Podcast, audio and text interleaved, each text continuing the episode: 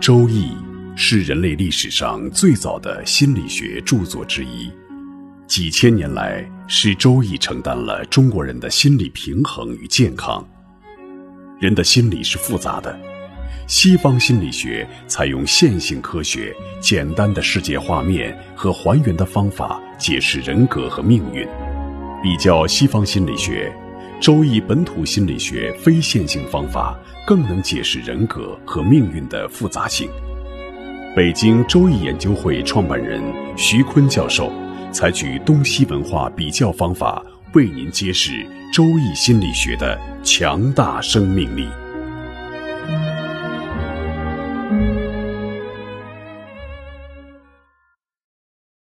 亲爱的各位听众朋友，大家好，我是北京周易研究会创办人徐坤。今天我带您走进周易殿堂，主讲周易本土心理学。听众朋友们，大家好，我是林雪。今天呢，我们讲一个表征人的特殊的气质的节点。古人呢，把它叫做魁罡。魁罡就是天罡地魁。有魁罡的人呢，首先生得很漂亮，其次呢，脾气有一点怪，脾气不太好。魁罡的人呢，就特别能说会写，笔头子很过硬，或者呢，这个笔头子表现在绘画上，很有绘画的天赋，或者呢，有艺术的天赋。魁罡呢，它是四个日主能够表现，日主是庚辰、庚戌日生，但是如果见了官煞，这个魁罡就破败了。壬辰戊戌日生，如果见了财星，这个魁罡也破格了。我带过一个战士啊，他就是魁罡日，有什么特点呢？嗯，三十多岁突然艺术的天性大发，就开始学画画，画那个乐谱画，抽象的画，用那个线条来表示我们当兵的地方的承德小盆地，日出日落。棒槌山、蛤蟆石，金碧辉煌的班禅行宫，然后在阳光的照耀下，满天的红霞，天地一片红中。但是没有人看得懂，我可以看得懂，一看就是画承德了。然后就找我说：“班长，你帮我写个画评吧。”我真的是把自己对承德的感受都写在画评里。当时呢，我就觉得非常奇怪，这个战士怎么三十大好几的？啊，一个女孩子不生娃，也把原来的工作都抛弃了啊，就闷在家里画画。我一看八字，原来是魁罡星，所以人招了魁罡星啊，真是会有很大的变化，人生突然就会中断以前的生活，一百八十度的转弯，而且婚姻特别的不顺。好，林雪，你看。在西方星座学理论中，有没有描述人的这种艺术天分，或者是能说会写的这种魁罡的特点呢？我看了很多学艺术或者是写文章写的特别好的人的星盘，都有一个共通点，就是三颗王星特别的强，天王、海王、冥王力量特别的强。然后呢，他们的三宫、五宫、十二宫，最起码有一个或者是两个宫是被强化的。基本上学艺术啊，或者是特别有天分的人，都是逃不出这个圈子。因为三宫它主要代表的就是文学性嘛，那五宫呢才是真正的艺术宫、戏剧宫。如果要是再配合着金海相位的话，就是金星和海王星两个相位。如果有一些相关性，那它的艺术性会更强。我碰到过两个金海也有相位的人，有一个人呢，他特别小的时候还不会说话的时候，看见亮的那种五颜六色的灯，眼睛就不眨。后来长大了以后呢，他看电视剧、看电影就必须得把那片尾曲听完了以后才能关电视，才能换下一个台。像一般我们很少去把那个都听完。所以就是他对这种文艺性是从小就有所体现的，然后后来去学了声乐。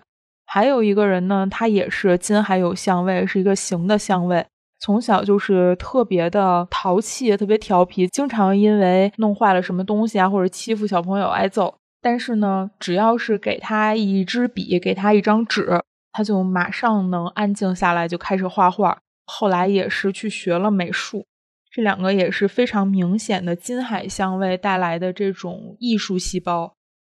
但是，一般有这个相位特点的呢，虽然说它非常的有艺术性，但是比较注重于自我内心的感受和自然学习。如果你要是去强逼着他去学习，去怎么样，他就会觉得特别有压力，甚至会放弃他这个天赋。我们刚才说了，魁罡呢是日柱方能入格，其他三格都不算。如果魁罡见到年柱上、月柱上，或者是时柱上，都不能算，而且也不能逢冲，也不能被破。魁罡特别需要日主特别旺盛。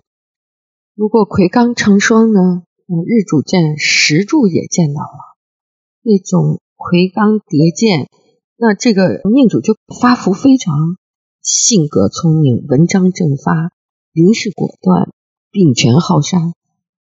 魁罡性有严格的操持，运行深旺，有发福百端，但是就怕财官，在大运和流年中一见财官，祸患立止，而且带行杀慎诱。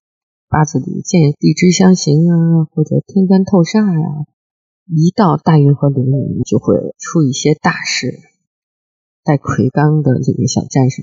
半路去画画当画家，虽然画的也非常成功，最后呢就是大运流年不利，碰到了官煞，又逢刑冲，最后就疯了。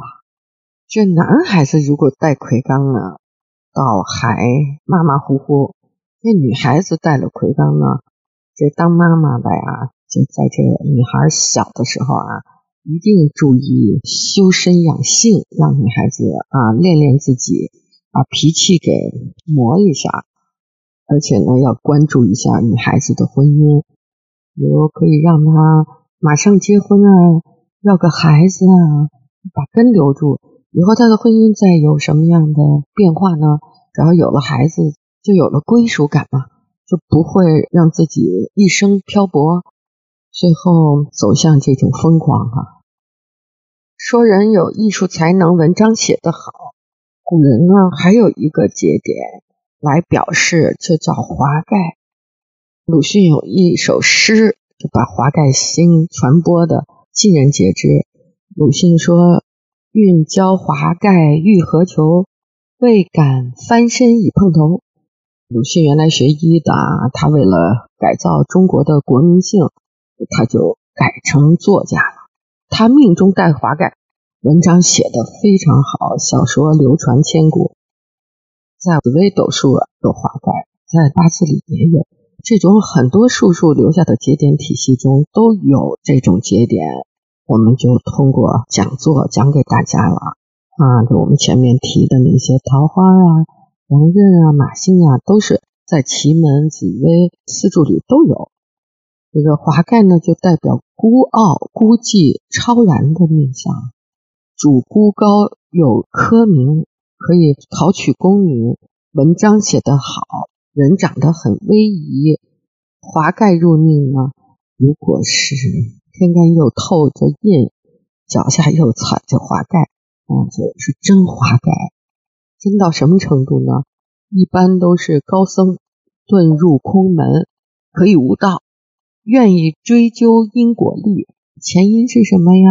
前世是什么呀？这种华盖加印的人呢，几乎都有坚定的宗教心，都是高僧。我在九十年代初的时候啊，在北大做高级访问学者，和朱伯坤先生学易经。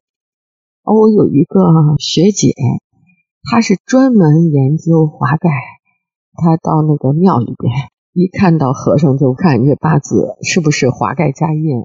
然后又到尼姑庵里边去看那些削发为尼的这些有着痛苦的婚恋经历的这些女人，她命中是不是带华盖加印？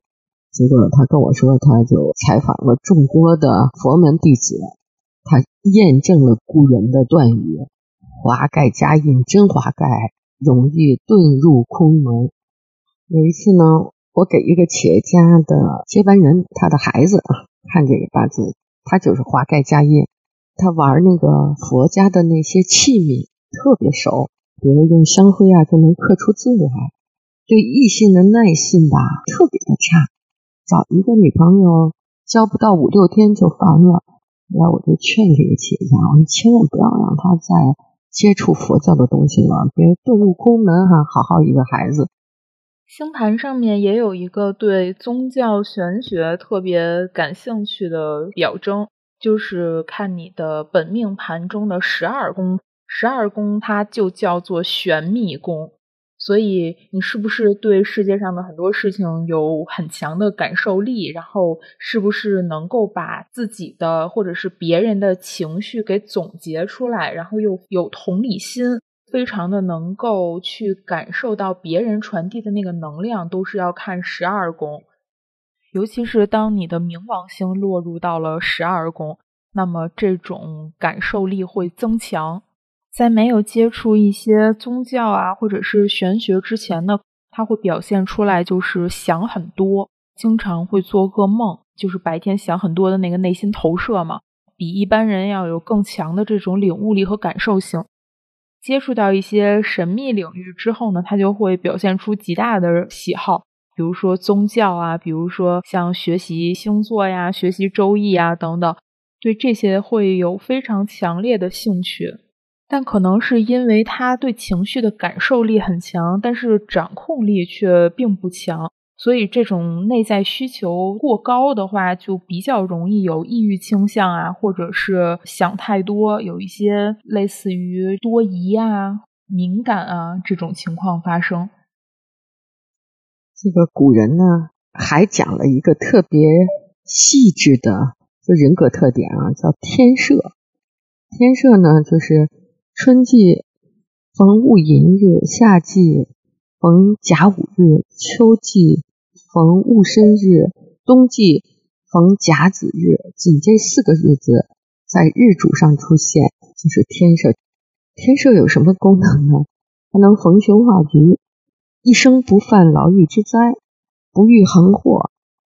都说天网恢恢，疏而不漏，但是这种带着天赦心的人呢，他是能够逃出这个法网。他周围的人都被惩罚了，他可以不被惩罚。九十年代初，有一个加拿大的纯粹的白人的一个女孩子跟我学易经，然后她呢就把她家族的那个姐姐的八字、爸爸的八字、弟弟的八字，她都拿来看。她姐姐就有一颗天赦啊！我说你姐姐就是出事儿就抓不着。她一听她就乐了，她说她姐姐有一个特别大的农场，然后就挖空了，在底下种那个麻黄。啊，然后提炼麻黄碱，弟弟也帮助，丈夫也帮助，结果弟弟丈夫都被抓了，哎，他姐姐没事。但是后来加拿大好像大麻是合法的吧？姐姐聪明极了，聪明极了，嗯，学习也特别好，她就能够逃出去。那林雪，西方的星座学对这种人格特征有描述吗？这个天射星真是太有力量了，逢凶化吉啊！但是在星座里面呢，好像没有这么有强大力量的走向，或者是星座的位置。略微有一些相关的呢，应该就是代表运气的木星。如果木星它和其他的星座会产生比较和谐的关系的话，那么这个人也是属于比较幸运，做事儿呢没有什么阻碍，总是能够按照自己的意愿去实现他的目标。有的时候呢，可能会遇到一些小的挫折，但是也很快就可以有人帮忙转危为安。我们在给一个人看星盘的时候，如果开篇就看到他木星的位置特别好，或者是相位特别的调和的话，那都会特别的羡慕，因为这个人，嗯，很大概率上就是一生比较无忧，总是能特别的顺心顺意。但是不知道这个木星。在占星里面最大的一颗吉星，它有没有像天赦这样强大的改变命运、逢凶化吉、面对官非讼事也能够转危为安的这样的一些性质？各位听众朋友，本期论题由北京周易研究会创办人徐坤教授亲自答疑，答疑热线：幺三三零幺幺二三二六五。八零零八幺零零二七七。